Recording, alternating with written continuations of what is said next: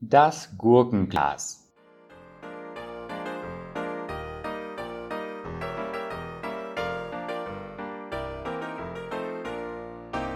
Solange ich mich erinnern konnte, stand das Gurkenglas auf dem Fußboden neben der Frisierkommode im Schlafzimmer meiner Eltern.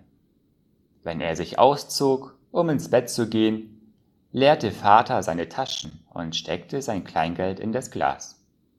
Als kleiner Junge war ich immer fasziniert von dem Geräusch, das die Münzen von sich gaben, wenn sie in das Glas fielen. Sie landeten mit einem fröhlichen Klingeln darin, wenn das Glas fast leer war. Dann veränderte sich der Ton schrittweise zu einem dumpfen Aufschlag, je voller das Glas wurde. Ich hockte mich immer auf den Boden vor dem Glas und bewunderte die kupfernen und silbernen Münzen, die wie ein Piratenschatz funkelten, wenn das Sonnenlicht durch das Schlafzimmerfenster flutete. Wenn das Glas voll war, setzte sich mein Vater an den Küchentisch und rollte die Münzen zusammen, bevor er sie zur Bank brachte. Die Münzen zur Bank zu bringen war immer eine große Sache.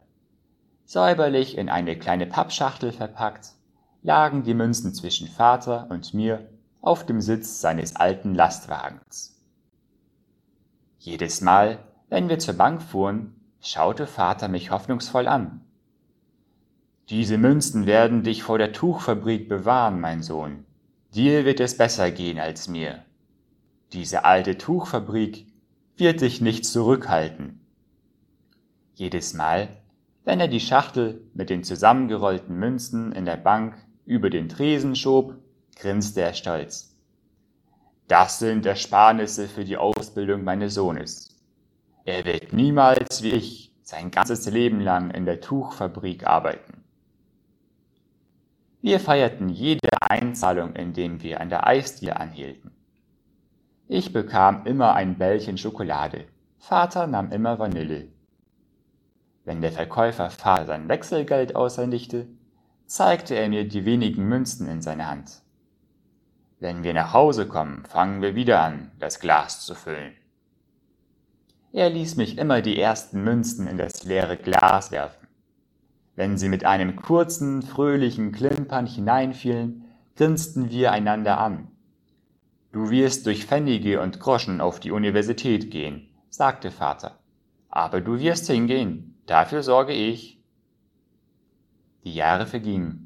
Ich machte meinen Universitätsabschluss und nahm einen Job in einer anderen Stadt an. Einmal, als ich meine Eltern besuchte, benutzte ich das Telefon in ihrem Schlafzimmer und bemerkte, dass das Gurkenglas verschwunden war. Es hatte seinen Zweck erfüllt und war entfernt worden. Ein Kloß stieg in meiner Kehle auf, als ich auf den Fleck neben der Frisierkommode starrte, wo das Glas immer gestanden hatte. Mein Vater war kein Mann großer Worte und hatte mich nie über die Werte Entschlossenheit, Ausdauer und Glauben gelehrt. Das Gurkenglas hatte mir all diese Tugenden wortgewandter vermittelt, als die blumigsten Worte es vermocht hätten. Als ich heiratete, erzählte ich meiner Frau Susan von der bedeutsamen Rolle, die das bescheidene Gurkenglas in meinem Leben als Junge gespielt hatte. In meiner Erinnerung definierte es mehr als irgendetwas anderes, wie sehr mein Vater mich geliebt hatte egal wie hart die Zeiten daheim wurden. Vater warf weiterhin verbissen seine Münzen in das Glas. Selbst in dem Sommer, als er aus der Tuchfabrik entlassen wurde und Mom mehrmals pro Woche gedörrte Bohnen auf den Tisch bringen musste, wurde nicht ein einziger Pfennig aus dem Gurkenglas genommen. Im Gegenteil. Als Vater mich über den Tisch hinweg ansah, und Ketchup über meine Bohnen goss, damit sie etwas schmackhafter wurden, war er entschiedener denn je, für mich einen Ausweg zu schaffen. Wenn du die Uni hinter dir hast, mein Sohn, sagte er mit funkelnden Augen, wirst du nie wieder Bohnen essen müssen, es sei denn, du möchtest welche. Am ersten Weihnachtsfest, nachdem unsere Tochter Jessica geboren war, verbrachten wir die Ferien mit meinen Eltern.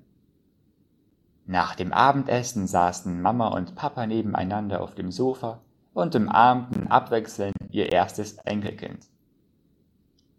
Jessica begann leise zu wimmern und Susan nahm sie aus Vaters Arm. Ich muss ihr wahrscheinlich die Windeln wechseln, sagte sie und trug das Baby in das Schlafzimmer meiner Eltern, um es zu wickeln. Als sie zurück ins Wohnzimmer kam, waren Susans Augen seltsam beschlagen. Sie gab Jessica meinem Vater zurück, bevor sie meine Hand nahm und mich in das Schlafzimmer führte. Schau nur, sagte sie sanft, und ihre Augen dirigierten mich zu einem Fleck auf dem Fußboden neben der Frisierkommode.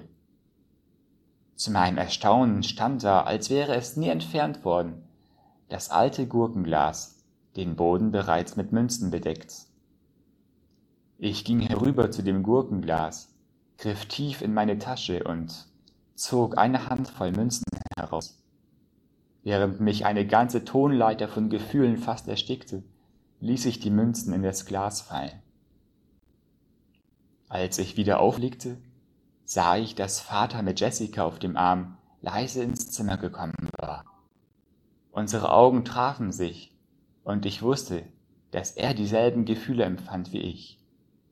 Keiner von uns beiden war in der Lage zu sprechen.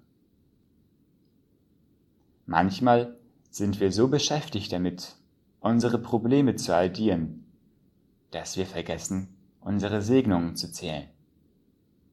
Kummer schaut zurück, Sorgen schauen umher, aber der Glaube schaut hinauf.